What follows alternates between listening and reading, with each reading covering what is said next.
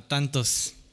Eh, la verdad, me gozo mucho cada que, que, vengo los domingos. Es como poco a poco estar volviendo a, a, la normalidad, aunque entiendo que hay muchas cosas que no son así. Pero bueno, sin duda alguna como creyentes, no sé tú, creo que necesitamos esta, esta convivencia ¿no? con la iglesia, con los hermanos en Cristo. Yo ya en los últimos meses ya les decía algunos discípulos, pues mira, ¿sabes qué? Ve, visita a tu mamá, visita a tu familia, convive este, a tus amigos en Cristo, eh, velos, necesitamos eso, ¿no? Yo veía cada vez más gente en el hoyo este, deprimida, ¿no? Sin saber cómo estaba su familia, ni siquiera, ¿no? Este, tremendo. Pero bueno, este, gracias a Dios que estamos aquí. No sé si alguien tenga alguna duda, algo que, que no le haya quedado claro de su lectura. Recuerden también que en línea pueden ponerlo ahí en, en los comentarios, si no lo vemos en vivo pues lo, contestamos la que, la, que viene. Estaba leyendo un, un libro y este cuate dice una frase muy buena. Dice, si eres un adulto pensante y te dedicas a leer las escrituras, no sé cómo podrás leer las, las escrituras sin que te surjan preguntas en la cabeza. Si tú realmente crees eh, que estas... Ah, ajá, que, esto que estás leyendo son las palabras de Dios, ¿cómo no querer eh, saber eh, lo más posible de eso que lees? O sea, al final de cuentas, lo que estamos leyendo, pues es la palabra de Dios. ¿Qué tan profundo es esto entonces? ¿no? O sea, ¿qué, ¿qué tan profundo es cada vez que abrimos la Biblia y nos encontramos directamente con la palabra de Dios? Es muy profundo. Lo podemos llegar a entender, no del todo entonces me gustó la frase, entender que hay mucho que escarbar y, profundizar, eh, no necesariamente eh, cosas abstractas, sino a veces el versículo de Proverbios que no entendí en la mañana. Y entonces es maravilloso que nos conectemos de tal forma con nuestra relación con Dios, con nuestra fe, con esa lealtad a Dios, que querramos conocer más y más profundamente. Justo hoy el estudio va a tratar mucho de esto, ¿no? De dejar cosas, si dejas cosas como al azar, fluctuantes, ¿no? Al aire, lo más probable es que más adelante pueda ser movido por lo que venga. Tu fe no está fundada, ¿no? Entonces, yo te preguntaría eso, ¿no? ¿En qué fundas, en qué fundamentas cada cada paso de fe, cada aseveración espiritual que haces, que Dios es amor, que entregó a su Hijo, ¿cómo lo explicas? ¿En qué lo basas? ¿En qué lo fundas? ¿En qué lo fundamentas? Así que, miren, no necesariamente tendremos que llenar los estudios de hacerme preguntas al principio, pero sin duda alguna puede demostrar, ¿no? Qué tan profundo queremos llegar en nuestra relación con Dios. Tengo, tengo un par de discípulos bien preguntones, pero me, asombran sus preguntas, porque partimos de cosas bien básicas, ¿no? Oye, ¿por qué tres, no? Oye, ¿dónde dice el Espíritu Santo? ¿Dónde está, no? Cosas un tanto simples a cosas bien profundas que decía, en un par me han hecho hasta preguntármelo a mí, ah, caray, yo no me lo había preguntado y me encanta porque eso me demuestra cómo está yendo su corazón con Dios. Y obviamente que están leyendo, porque, híjole, no sé cuál sea la razón de los otros tantos que nunca me han preguntado nada, tal vez pena, ¿no? Espero que sea eso y no que no lean, ¿no? Pero bueno, entonces si no hay, si no hay preguntas, vamos a darle, darle al estudio. Muy bien. Este, le puse al estudio construir sobre la roca firme. Construir sobre la roca firme. Vamos a seguir viendo este tema de, David, de la casa real, pero ya enfocados, encaminados a, a un, una división. ¿sí? La gente tuvo que elegir en ese momento en qué bando estaba. Y comenzamos a ver decisiones tomadas a la ligera sobre en qué voy a fundamentar mi futuro, ¿no? a, quién a qué rey le voy a apostar. Y en cualquier momento, pelas, ¿no? Decía que era eh, fiel a David, pero cuando veo la primera oportunidad de cambio, me tambaleo y me voy y construyo sobre lo que yo creo que es correcto, ¿no? Así que vamos a empezar a ver todo este tema. Obviamente tú ves a un David que sigue siendo ciego eh, con, respecto a sus hijos, no los conoce del todo o tal vez no le importa simplemente, pero tú ves, oye, Absalón ya está demostrando un corazón duro, eh, ya es un asesino, ya se ha convertido eh, en cosas deplorables, ¿no? Y aún así le sigues creyendo, ¿no? Ahí tienes a un Absalón diciéndole, papá, ¿qué crees? Que quiero llevarme a mi hermanito lejos para, para convivir juntos. Sí, claro, ¿no? O sea, tú sabes que mató, que violó a su hermana, así que, ¿qué esperabas, no? O voy a ofrecer sacrificio porque se lo prometí a Dios. Sí, claro, ¿no? O sea, tú tienes que aprender a, conocer a tus hijos. Y no necesariamente como padres lo hacemos, ¿no? Porque no hemos dedicado el tiempo suficiente a hacerlo se implica mucho tiempo.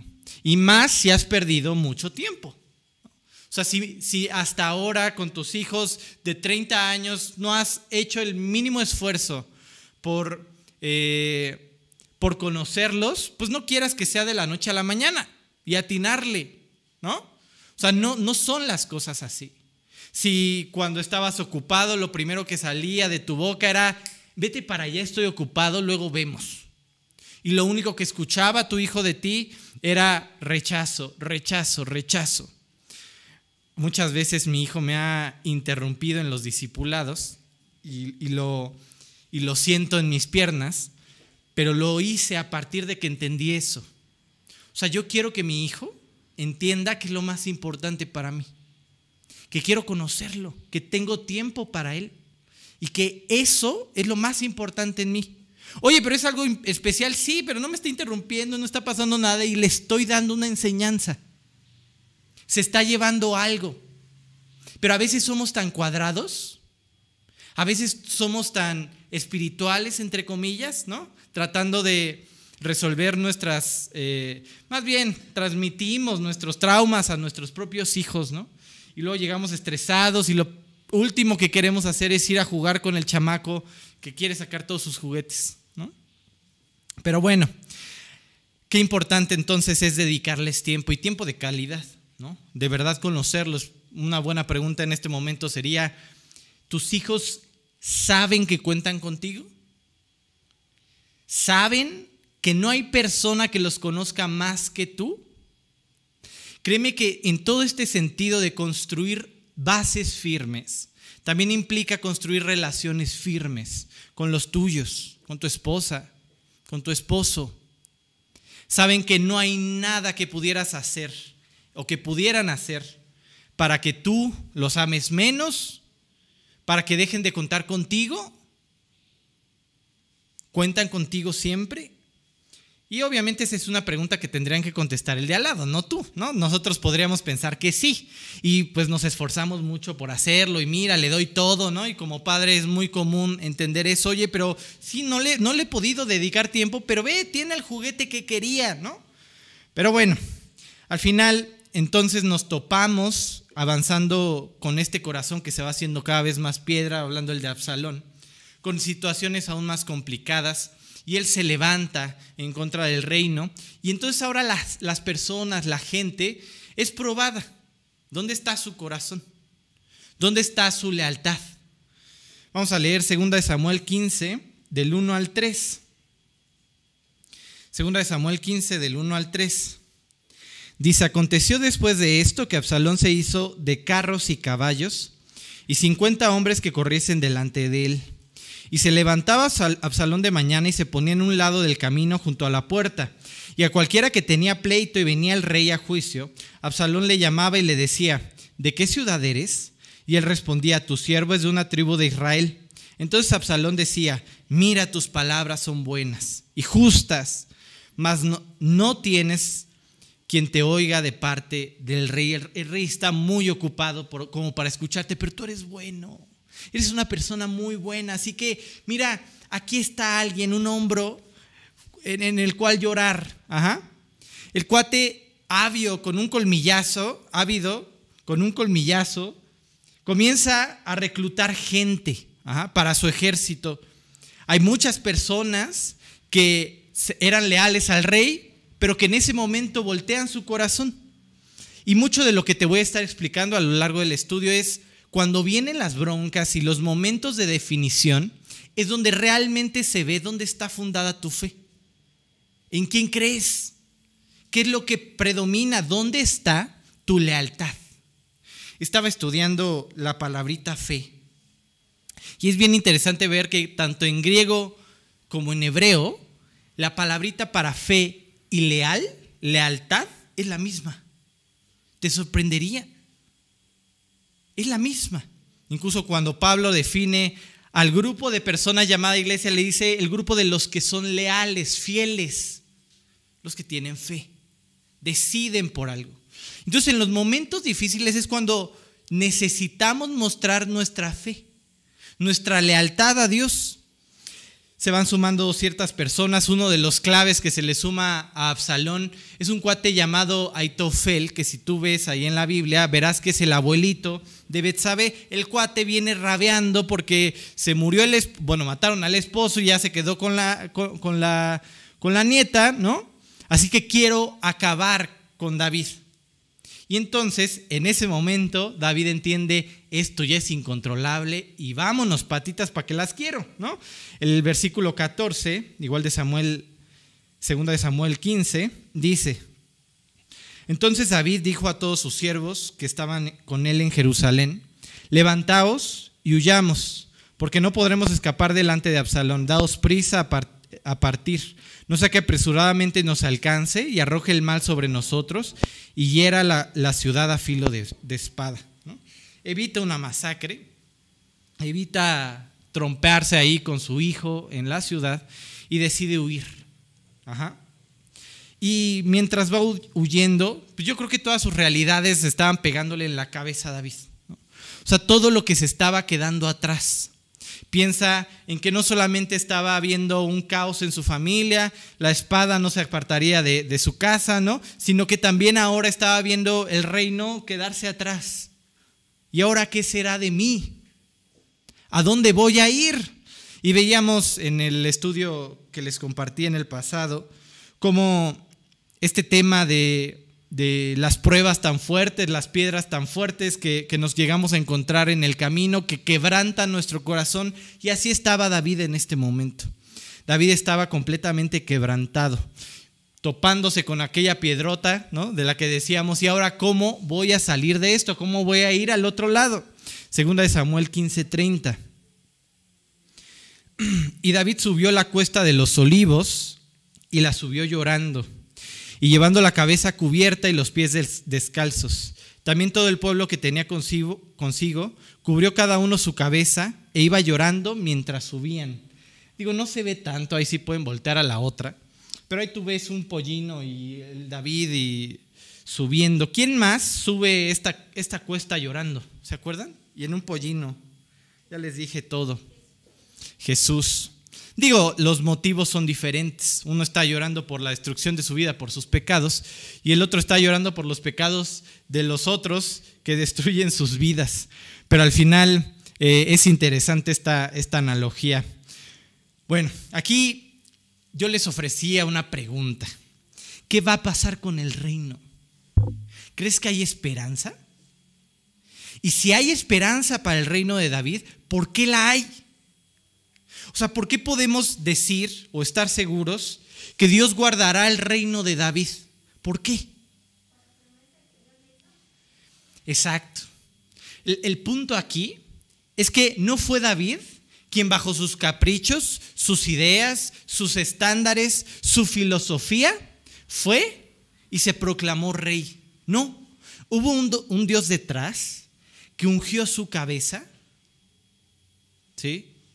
Que tocó su vida, que lo transformó y que fundó el reino. La casa la fundó Dios. Es firme. Segunda de Samuel 7, 11 y 12. Desde el día en que puse jueces sobre mi pueblo Israel, y a, eh, y a ti te daré descanso de todos tus enemigos. Acuérdense que este pasaje es la promesa de Dios a David, ¿no? Se encargara. Yo creo que la época en la que estamos viviendo es una época de decisión. ¿Dónde pongo mi fe?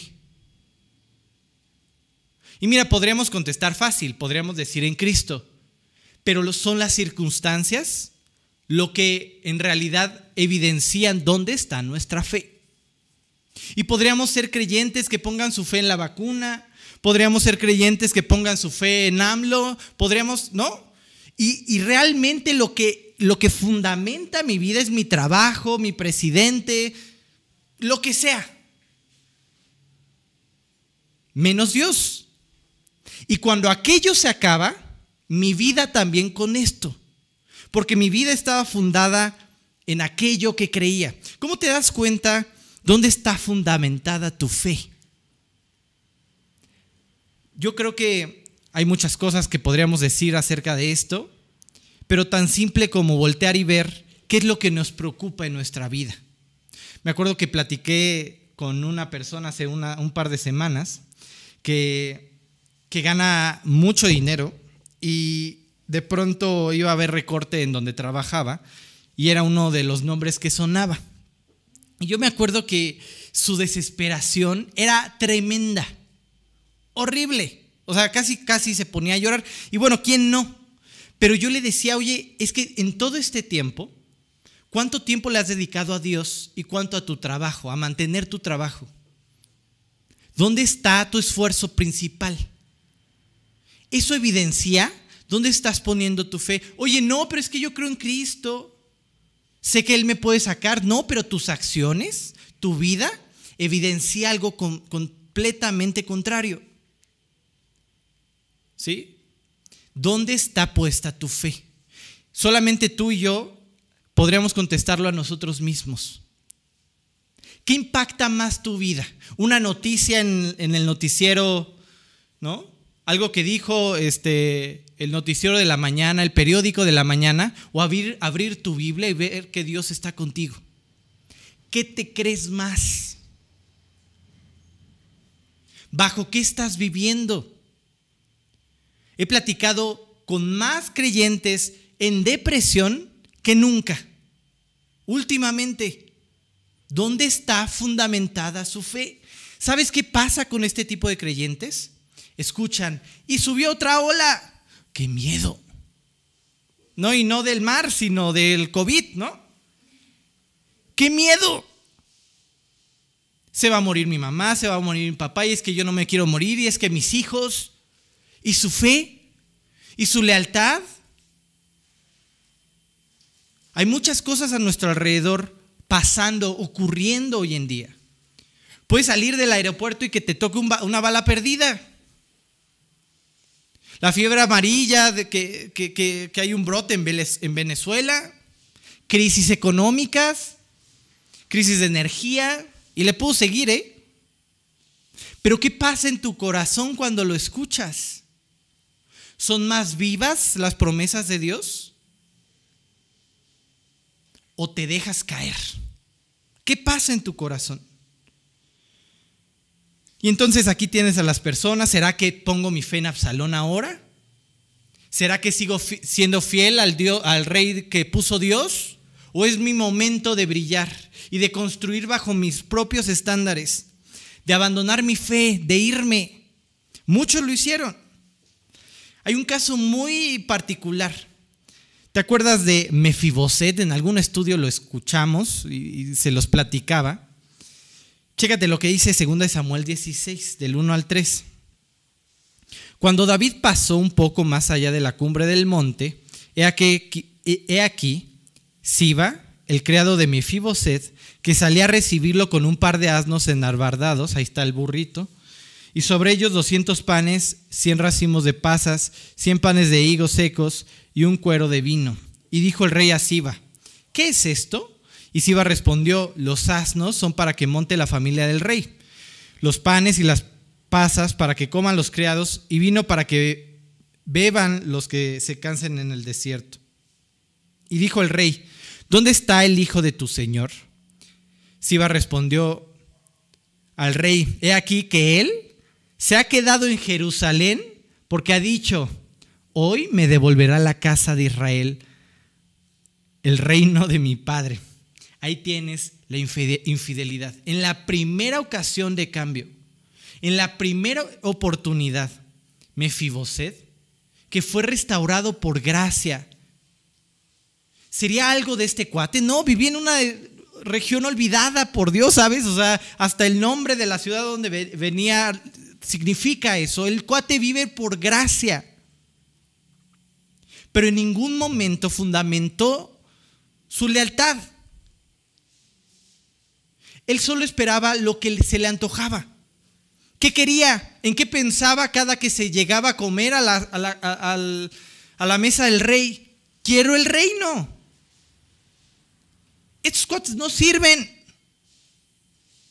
Aquella oveja que dice, mm, este cuate ni sabe predicar, yo predicaría mejor. Y mis estudios no son el triple, ¿no? Yo quiero eso. ¿Qué fundamenta tu fe? Y algo que te estaré repitiendo es, con honestidad, contéstalo. Sé honesto. ¿Cuáles son tus motivos? ¿Dónde fundaste tu vida? ¿En alcanzar algún objetivo? No tienes idea de cuántas veces he visto a personas apartarse porque nunca les dieron foco. Y me refiero a que nunca, nunca estuvieron al frente, nunca los utilizaron para estar aquí. Porque eso era lo único en lo que basaban su fe, en el aplauso. ¿En qué basas tú tu fe? ¿Sobre qué está fundada tu vida? ¿Sí? Piensa que si no estamos fundamentados en el lugar correcto, cualquier cosa nos puede mover. Y entonces vamos a empezar a encontrarnos con cosas equivocadas inclusive dentro de la iglesia. Porque mi objetivo no es agradar a Dios. Y si mi objetivo no es agradar a Dios, voy a aceptar lo que sea necesario para cumplir lo que se me antoja a mí. Piensa en aquella iglesia que ha dejado de hablar del pecado. ¿Por qué? Porque lo que quiero es gente, que se llene. Y mira, ni, ni, voy a hablar del pecado ni del infierno porque se me van a espantar yo quiero gente. ¿Cuáles son sus motivos? O aquella iglesia que hay muchas ya últimamente, que dicen, no, pues no importa, la homosexualidad está bien, Dios la acepta. Vente. No hay que arreglarlo. No está mal. Ah, bueno, entonces no le digas al borrachito que deje su alcohol, no le digas a cualquier otro que deje su pecado, porque Dios lo acepta. Dejas que entonces cualquier otro motivo impacte el verdadero. Leí una noticia donde una iglesia en, Sudamérica y algunas otras en Estados Unidos dijeron, bueno, ya vamos a reunirnos, ahora sí, ¿no? Ahora sí vamos a reunirnos, pero en la izquierda los vacunados y en la derecha los no vacunados. ¿Esto está fundado en Dios? ¿División? ¿Nos corresponde a nosotros dividir así? Y si no te vacunas, no vienes. ¿Crees que pase? ¿Debería de pasar? No, no nos corresponde a nosotros. Nuestra fe no está fundada en eso. Aquí estamos para fundarnos en Cristo. Esa es, ese es nuestro objetivo. ¿Qué crees que va a provocar esta iglesia? Que cualquiera que tenga otra forma de pensar divida. Eso es a lo que te invita el mundo. Voltea. Los negros contra los blancos, los blancos contra los amarillos, los amarillos contra los verdes. Eso te invita, ve las librerías. Cómo combatir el feminismo. Cómo combatir lo que sea. Te invitan a eso. Te, invitan a vivir un mundo en división. Eso es el mundo. Pero traer la división a la iglesia solamente por agradar a los demás no, no tiene que suceder. Así no sucede, así no pasa. Así que más allá de entender, es bueno, está mal, hacerlo, no hacerlo, vacunarse o no vacunarse, lo que quiero que, que entendamos es, no podemos traer la misma corriente de división a la iglesia. No nos corresponde a nosotros. ¿Qué crees que va a pasar cuando los pastores se pongan a enfrentarse sobre este tema? ¿Crees que la iglesia va a crecer? No, división. Y entonces se nos va a olvidar que estamos aquí por gracia, que es Dios quien trabaja en nuestros corazones. Y entonces por agradar y dar a entender mis ideas, yo soy el correcto. Mira, nadie es más inteligente que yo. Tengo tantos títulos. Yo no hay nadie mejor para explicarte esto del COVID que yo. ¿No? Nadie. ¿Cuáles serán sus motivos? aplaudir a Dios y decir cuán misericordioso es. No, yo soy aquel. Yo sé más que tú. Foco. Aplauso. Oye, ¿por qué ningún otro pastor habla de esto más que tú? Le preguntaban a alguien. Pues es que nadie tiene los títulos que yo tengo. ¿Y cuáles son tus motivos? aumentar la casa de Dios, el reino de Dios. Así que mira, aquí en esta historia que estamos viendo vemos a mucha gente hipócrita, muchos. Piensa en este cuate, no era nadie, era inválido. Y el rey lo trae a la casa real, por gracia, come en la mesa del rey. Pero de pronto el cuate quiere el reino.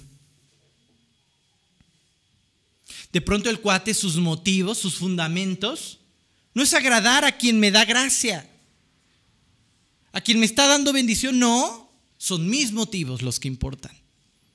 ¿No?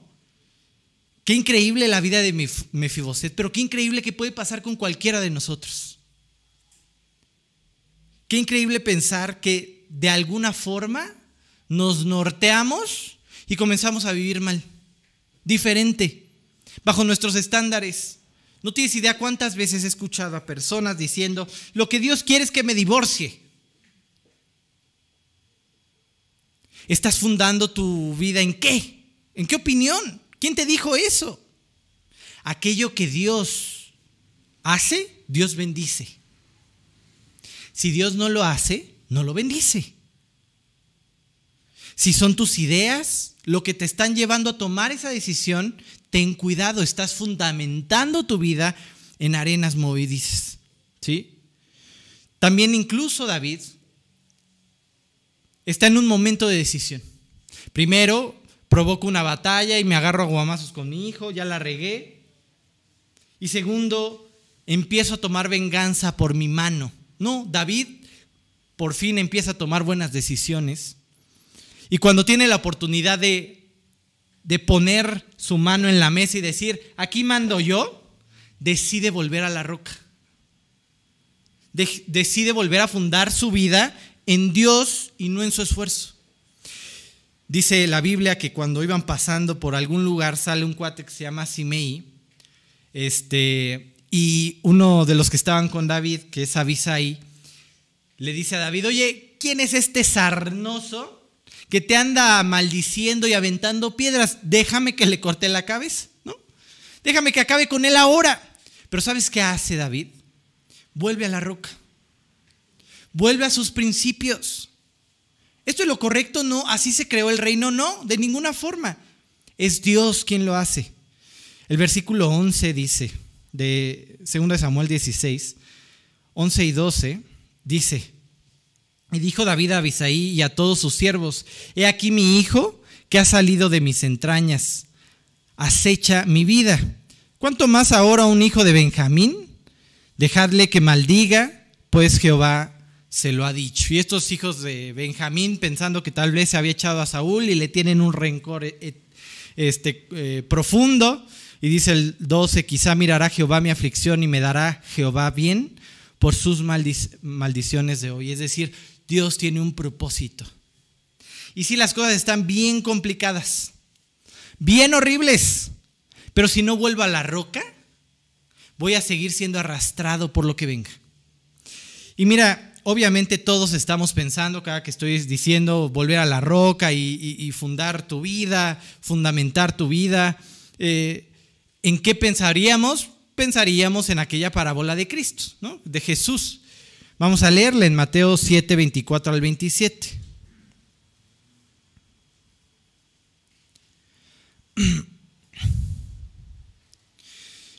Y qué increíble, ¿no? ¿Cuántos profesaban seguir a Dios? Y a la primera de cambio se van. ¿Cuántos profesaban seguir al rey? Y en la primera oportunidad se alejaron. Mateo 24 al 27, 7, 24 al 27 dice, cualquiera pues que me oye estas palabras y las hace, le compararé a un hombre prudente que edificó su casa sobre la roca. Descendió lluvia y vinieron ríos y soplaron vientos y golpearon contra aquella casa y no cayó, porque estaba fundada sobre qué? Sobre la roca. Pero cualquiera que me oye estas palabras y no las hace, le compararé con un hombre insensato que edificó su casa sobre la arena. Y descendió lluvia y vinieron ríos y soplaron vientos y dieron con ímpetu contra aquella casa y sabes qué pasó? Lo obvio se cayó. Y fue grande su ruina. No solo se cayó, sino que se destruyó. Cuando tú escuchas esta historia, ¿en qué piensas? ¿No? Yo les ponía, bueno, ahí aunque no lo creas, es un mar y una costita y una casita. ¿En qué piensas? Yo usualmente pienso en Acapulquito y una casita en la orilla. Pero cuando ves ríos tumbando casas ahí? ¿No? Entonces, lo que deberíamos de preguntarnos es, ¿Qué entenderían entonces los judíos cuando escuchan esto? ¿Qué entenderían? ¿no? ¿En qué estaba pensando Jesús? La respuesta es en el desierto. ¿Eh? ¿No? ¿Cómo? Eso es aún más raro. Tal vez te sorprendas, pero aunque no lo creas, una de las mayores causas de muerte en el desierto no es ni el sol, no es ni los animales, sino el agua. ¿Y sabes por qué? Porque todo lo demás viene de a poco. Pero hay un evento que sucede así, impredecible. En algún punto empiezas a escuchar un sonido a lo lejos y de pronto una inundación. Esto se le llama guadi. Guadi. Piensa que cuando llueve, las montañas no pueden absorber toda el agua. Y esta se va acumulando acumulando, acumulando, acumulando, hasta que se precipitan y forman un río que siempre está, siempre hay un lecho de un río, ese es un wadi, un lecho de un río que la mayoría de las veces está seco, completamente seco. Y solo en algunos momentos específicos, por este tipo de fenómenos, se llenan de agua por minutos, pero imagínate lo impresionante que es en medio del desierto ver agua fluyendo a gran velocidad. No te lo esperarías. Así que podrías escuchar a lo lejos un gran estruendo y de pronto agua inundando. Eso es un wadi. Y esto es en lo que estaba pensando Jesús. El desierto. Características, piensa que a donde va eh, recorriendo esa agua va dejando una arena diferente, más fina. Todo lo que va trayendo de los montes Así que cuando alguien, una oveja, alguien se acerca a los charcos que quedan, se va atascando y se va metiendo hasta quedar atascada. Porque no es firme. Porque es algo diferente, es diferente estructura, ¿no? Entonces Jesús empieza a hablar. Ahí tienes a un hombre tonto, esa es una palabra que utiliza ahí, que construye su, su casa en el lugar equivocado. Y ni siquiera el gran problema es la arena. ¿Has visto casas en el desierto? El gran problema es que él no sabe que en algún momento viene una destrucción inminente. ¿Sabes? O sea, y de repente, impredecible, y se va a llevar su casa. Está en el camino de un wadi. ¿Y quiénes son ellos? Dice. ¿Quiénes son estos que, que, ponen su casa aquí? los que escuchan y no hacen. Oye, por aquí pasa un wadi, ¿eh? se inunda, no, hombre, ¿vieras? Una vez al año, lo que quieras, pero se pone. Eh, sí, claro. agua en el desierto. Este está loco. Últimos tiempos, dolores de parto, ya viene Cristo. Sí, ándale. Vivir por fe en estos últimos momentos y que va a haber más opresión y todo viene a dividir y, hay un montón de gente detrás de todo, controlándolo todo y el mundo está con Satanás al mando. Ándale, chamaqueate a alguien más. ¿No? Porque dice el que escucha y no pone en práctica, recuerda cómo estudiaban la Biblia en la antigüedad, ¿se acuerdan? No existían puntos ni comas, no existían signos de puntuación, así que para darle sentido al texto tenía que alguien pararse y leer. Por eso te vas a encontrar tantas veces en la Biblia, eh, eh, este, nunca se apartará de tu boca este libro de la ley, porque lo tienen que leer. La fe viene por el oír y el oír por la palabra de Dios. Si lo quieres traducir es, nunca se apartarán de, tus ojos. Ahora sí podemos hacerlo en privado, en silencio. Este libro de la ley. El que lee la, la ley y la pone en práctica es el que va y construye su casa donde se forma todo el río en la roca. Ahí, ahí no se inunda. Ahí cualquier cosa que venga no destruye tu casa. ¿A qué le das más importancia? ¿Sobre qué estás fundando tu fe? He conocido creyentes. Ah, hubo un caso hace muchos años este, de un discípulo que se andaba animando a compartir. Y cuando le fue a compartir a alguien, regresó con dudas. Y regresó queriéndose ir. Oye, pero sí es cierto, ¿por qué Dios es tan malo? Mira, mira, aquí, acá. Yo dije, ¿le compartiste tú a él o él a ti? ¿No? O sea, ¿cómo estuvo? ¿Quién trajo a quién? Y es que, ¿dónde está fundada tu fe? ¿Cuánto lees? ¿Qué tanto profundizas, memorizas o no? Oye, Martín, pero me puedo saber la Biblia de memoria y no pasa nada. Sí, pero te puedo asegurar que aquel, aquel que no tiene su fe fundada en Dios ni memoriza. Es lo último en lo que piensa. Así que, ¿qué de tu fe está bien fundada? ¿Cuánto pánico entra en tu vida cuando escuchas una mala noticia? Déjame decirte las diferencias. El que está allá abajo escucha la noticia así. Se viene crisis, se viene pandemia, se viene esto. Dios mío, patitas, ¿para qué las quiero? Esto se va a descontrolar, porque no, no hay fe, no hay, no hay nada, no hay cimientos. Viene directo hacia mi casa, me va a destruir. Pero cuando este otro en la roca escucha la misma noticia, dice, qué fuerte por los que están allá abajo. Qué fuerte los que no tienen a Dios. ¿Sí me explico? La reacción es completamente diferente.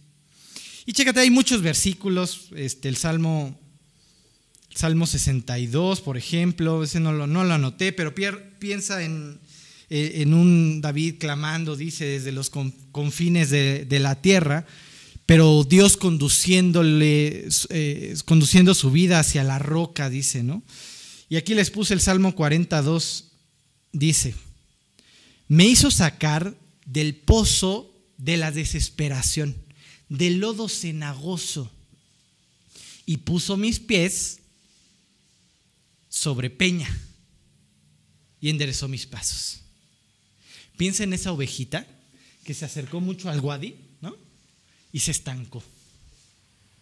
Y tenía que ir el, el pastor, porque no vaya a pasar otra vez, no vaya a venir otra corriente, levantarla de donde estaba y ponerla en tierra firme.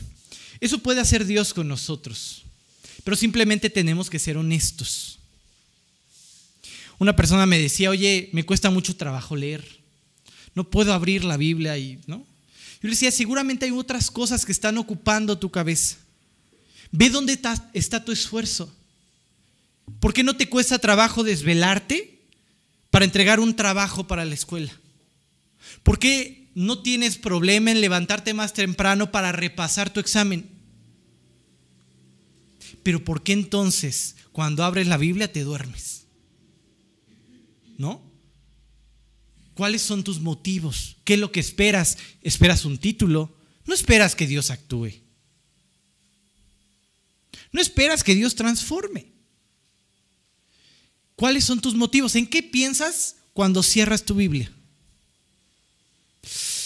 Tengo tantas cosas en el trabajo, tal vez eso está ocupando de más tu, tu vida, tu corazón, tu cabeza. En eso estás fundado. Y cuando estamos fundados en cualquier otra cosa, en nuestro trabajo, en nuestra escuela, en cualquier otra cosa, ya eso queremos meterle a Dios, de todos modos se cae. Porque los fundamentos no son Dios. Mira, todo lo demás no está mal. No está mal leer, no está mal estudiar, no está mal trabajar. Obviamente no. El problema es que no partas entendiendo que Dios es lo principal. ¿Dónde está Dios? ¿Dónde está la piedra angular? ¿Arriba en la esquina? No, es lo primero que se cae. Abajo en los cimientos, de ahí partes. Y antes de ir a perseguir la chuleta, voy y me entrego. Voy y confieso. Voy y enfrento. En el mundo en el que vivimos hay muchas corrientes y va a haber más y te van a confundir. Pero si vas a la roca, permanecerás firme. Y vendrán dudas y vendrán corrientes, inclusive cristianas, diferentes. Pero si estás en la roca, permanecerás firme. Y para eso entonces, ¿qué tenemos que hacer? Recurrir a la Biblia. El que oye y pone en práctica. No al periódico de la mañana. A la Biblia. ¿Cuánto sabes de, de los problemas del mundo? Pero ¿cuánto sabes de Dios? ¿Cuántos de nosotros podríamos decir de memoria 10 versículos? 10 versículos. ¿Cuántos? Si la respuesta es nadie, ¿dónde está fundada entonces tu fe? ¿Cuáles son tus motivos? ¿Cuánto abrimos la Biblia? Malaquías 3:18 dice, entonces os volveréis y entonces cuando estás ahí, cuando estás con Dios, discerniréis la, entre, la diferencia entre el justo y el malo, entre el que sirve a Dios y el que no le sirve. Oye Martín, ¿cómo voy a saber si me tengo que vacunar o, no? Oye Martín, ¿cómo voy a saber si, si tengo que vender mi casa o no? Oye Martín, ¿cómo voy a saber si, si tengo que leerle este libro de la SEP a mi hijo con este tipo de cosas, ponerle los mopeds con la rana René que se, se hizo ya mujer, ¿cómo lo voy a saber, Martín? Y mira, son preguntas que pudieras pensar fáciles, pero no tienes idea de cuánta gente está confundida allá afuera. Aquí es muy claro. Ve con Dios. Ve a su palabra te puedo asegurar que la mayoría de la gente toma decisiones a la ligera. ¿Sobre qué basas tus decisiones importantes? Hay un tiempo, un periodo de confesión, de conocer a Dios más profundo en aquellos momentos difíciles. Yo estoy en un momento así, donde se me presentó una oportunidad de trabajo y ya van dos veces que me pasa igual, pero Dios me responde hasta el último día que puedo tomar la decisión. Y, me encanta porque en ese periodo voy descubriendo otras cosas, pero Dios va fundando la respuesta, va fundamentando la respuesta, se va haciendo notorio a dónde tengo que llegar. Dios va abriendo y cerrando puertas. Pero si ni consultas, ni mucho menos abres tu Biblia, ¿a dónde vas a ir a parar? ¿Dónde vas a construir? ¿Quién es la roca? Vamos a leer Mateo 21, 42. Jesús les dijo, 42, sí, nada, 42. Nunca leísteis en las escrituras, la piedra que, se, que desecharon los edificadores ha venido a ser la cabeza del ángulo y el Señor ha hecho esto y es cosa maravillosa a nuestros ojos. ¿No lo has escuchado? ¿Quién es, quién es esa piedra? Y el que diga a San Pedro se sale. No, pero ya ves que se utiliza mucho eso en la iglesia, en una iglesia. No, obviamente no es. ¿Quién es la roca? Daniel 2.34, ¿te acuerdas de esta imagen que se va formando con, grandes este, reyes? Y bueno, tiene muchos significados, ya después lo, lo veremos seguramente en algún estudio, pero en algún punto, dice Daniel 2.34, estaban mirando todos hasta que la piedra fue cortada, no con mano, no hay intervención de hombre, no es hombre, e hirió a la imagen en sus pies de hierro y el barro cocido y los desmenuzó. ¿Quién es la roca? Cristo. Jesús es la roca. Jesús es nuestra firmeza. Jesús es nuestra roca. Y cualquier otra cosa en la que estemos fundando nuestra vida no sirve. Nos va a llevar un fracaso. Tendremos que ser fieles hasta el final. ¿Se vienen las cosas? Ya me dirás aquella vez que, me, que, nos censuren por lo menos por hablar de lo que es correcto. Ya verás eh, cuando eh, los políticos, el gobierno se empieza a involucrar aún más en las iglesias, a limitarles y aceptas este tipo de cosas o te encarcelo. Y es ahí en donde se va a ver quién es qué. En estos momentos, piensa en esto que estamos viviendo te puedo asegurar que si agarramos una lista de personas que venían hace dos años antes de la pandemia, muchos desertaron. Porque el Wadi, ¿no? La corriente, los jaló. Se dejaron llevar. ¿Dónde está tu fe? ¿Quién pudiera decirle a Absalón, Absalón, deja de hacer locuras? Nada de lo que construyas fuera de la roca va a ser duradero. ¿Quién le hiciera entender a nuestros hijos? ¿no? Deja de desperdiciar tu tiempo con aquel amigo briago, ¿no? No te va a llevar a nada. Bueno, no solamente a nuestros hijos, a veces como adultos también necesitamos esas cachetaditas, ¿no? Pero quien nos dijera todos los días de nuestra vida, no fundes tu vida bajo la opinión del de al lado, bajo las verdades del de enfrente. No, no, no, tú tienes que acudir a la Biblia. Ahí está tu fortaleza. Ahí está Cristo.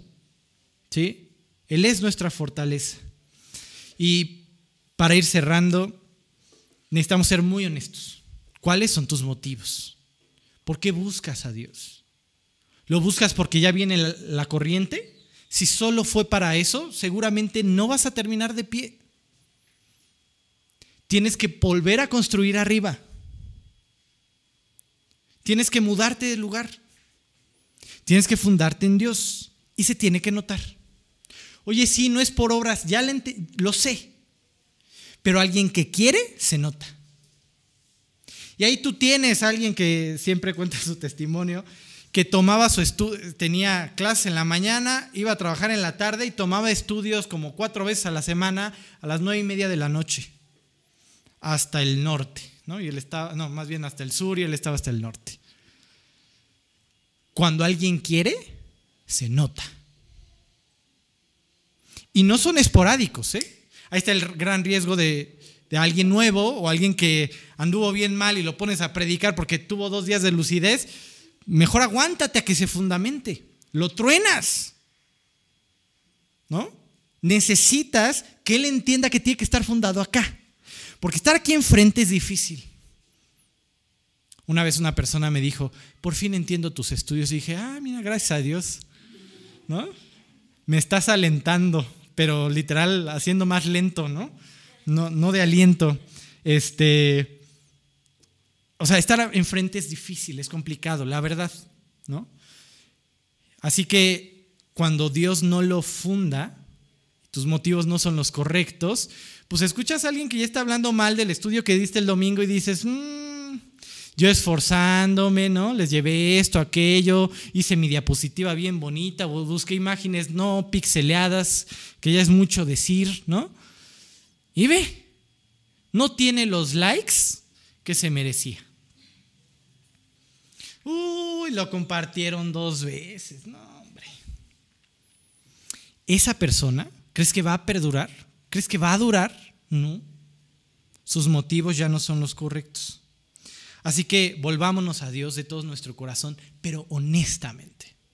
Porque cuando Dios toca tu corazón y hay emociones diciendo, Dios, quiero entregarte mi vida, que al día siguiente sea un compromiso. Tus emociones no van a durar más de tres días, ¿eh?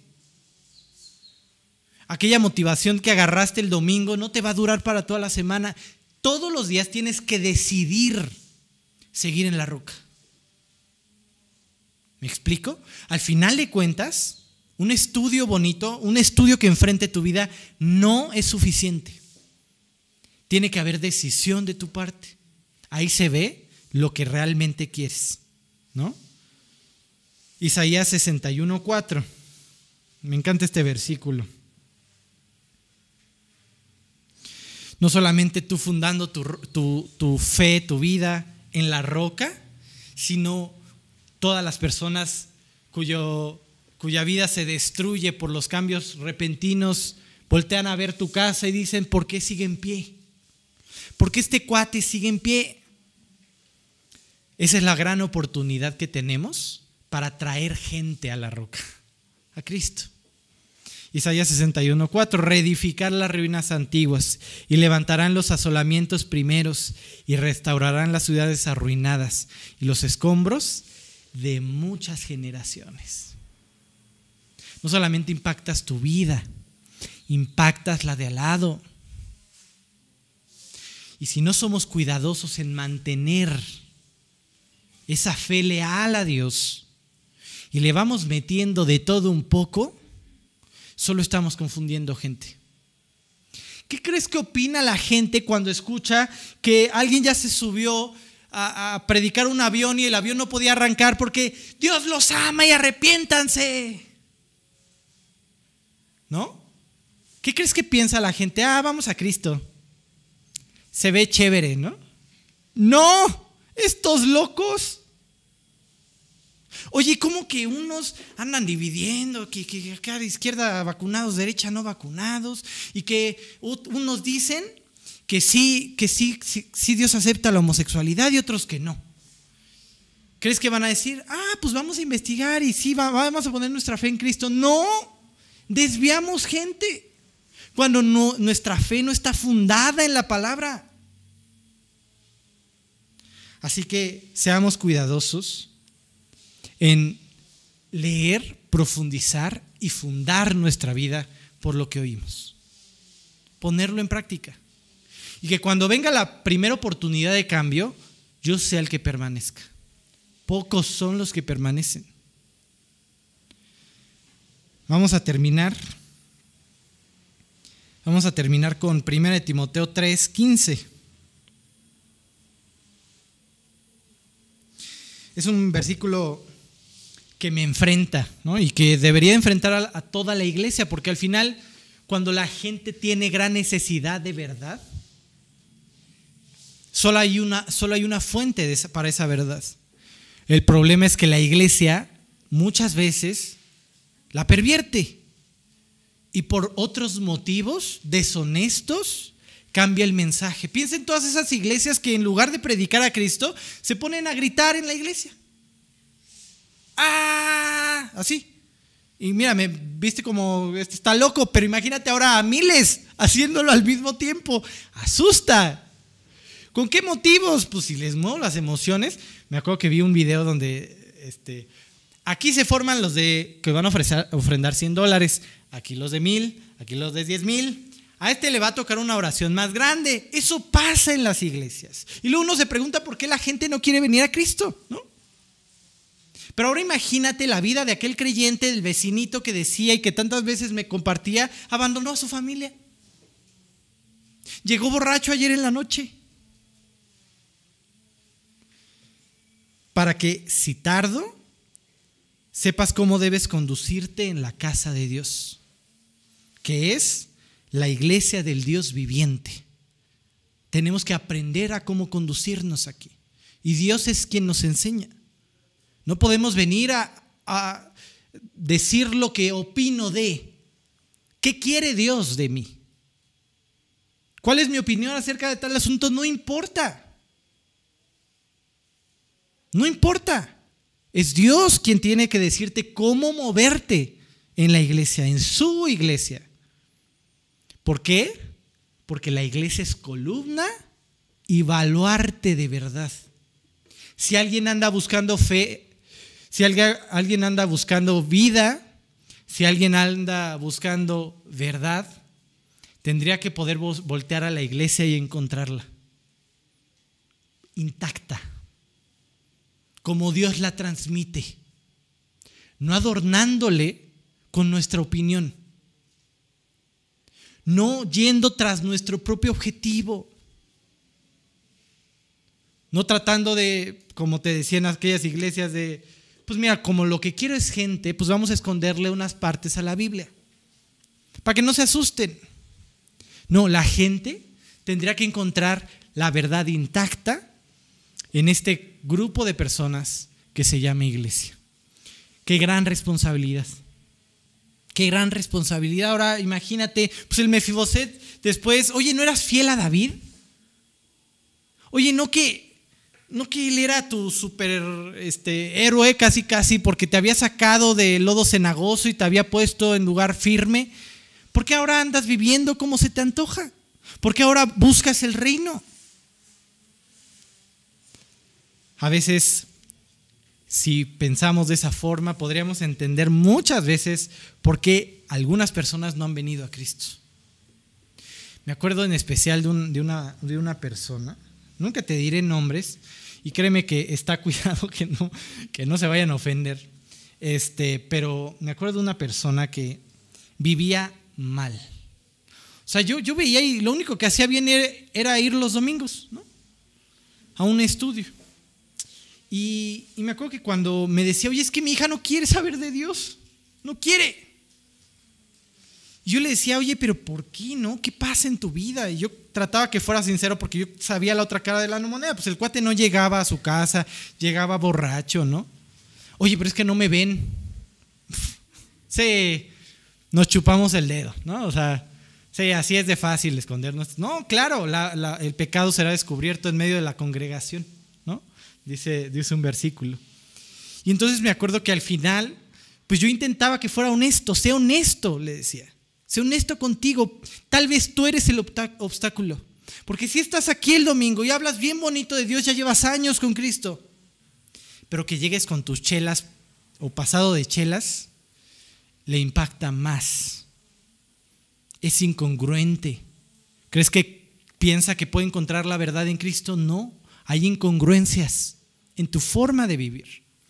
Así que mira, yo cuando terminaba el estudio y, veía este versículo de ser baluarte de la verdad, cada vez va a ser más difícil serlo. Cuidarlo hasta el fin, los fundamentos, a Cristo, la verdad de Cristo. Miguel nos platicaba que en algún lugar a donde lo invitaron, eh, varios predicadores hicieron estudios, nadie, nadie predicó acerca de Cristo y la salvación. Nadie habló del plan de salvación. Nadie. ¿Cuántos hemos perdido el rumbo? ¿No? Pero bueno, nos corresponde a nosotros entonces cuidarlo hasta el fin y ser firmes hasta el final. Se vienen cosas bien tremendas. ¿Cuánto es esto de los dolores de parto? ¿Hasta dónde vamos a llegar? No sé, pero aquí ya estoy asustado, ¿no? O sea, hasta hoy, ¿no? Viendo todo lo que hay a tu alrededor, a mi alrededor. O sea, ya me da miedo que mi hijo crezca. ¿Qué se va a encontrar allá afuera? ¿no? Pero bueno, hacer, seguir siendo guardadores de la verdad. Vamos a, vamos a orar.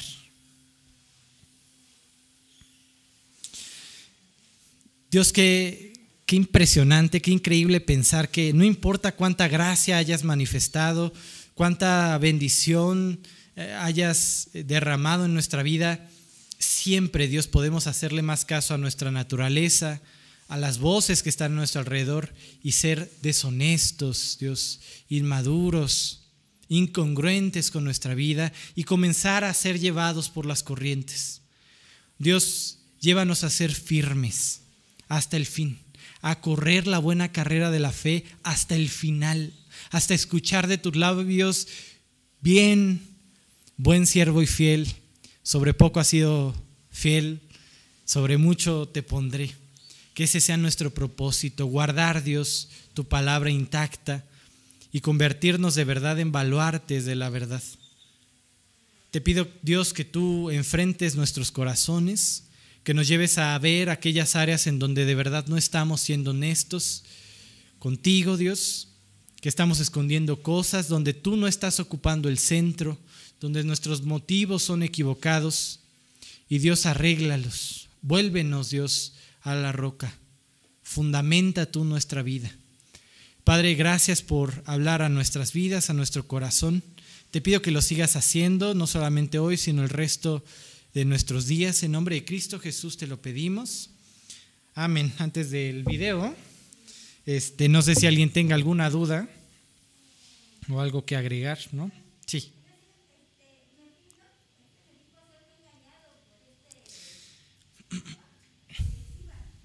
Pues mira, puede ser que el cuate haya agarrado las mulas y haya dicho, ya no quiero cargar a este inválido y lo voy a dejar ahí tirado. Ya me cansé de estarlo llevando de aquí para allá y lo único que quiero es como todos andan agarrando su bando, pues agarrar el bando de este. ¿no?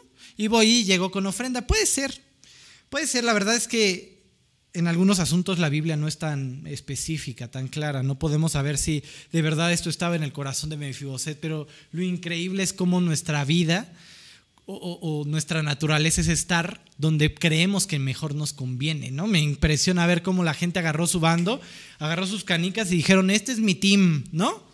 Oye, pero ¿y Dios? Dios que ungió, me vale, ¿no? Yo le apuesto a esto, ¿no? Este, pero sí puede ser, este, al final, este, pues resultaría, es que resultaría increíble, ¿no? Impensable que alguien a quien le haya dado tanta gracia, tanta misericordia, pueda comportarse de esa forma. Pero bueno, al final es nuestra naturaleza y puede pasar, ¿no? Sí. ¿Alguien más? Muy bien. Pues nada más, si quieren terminamos. Sí. Sí.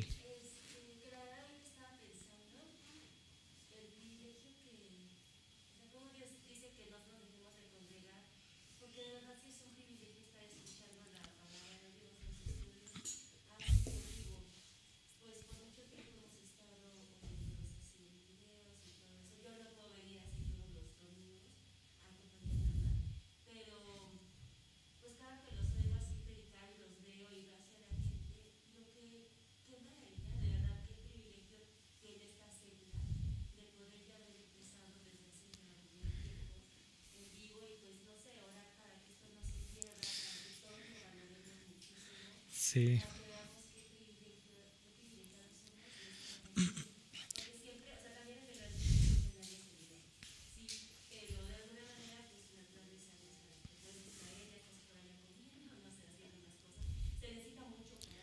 Sí, sí.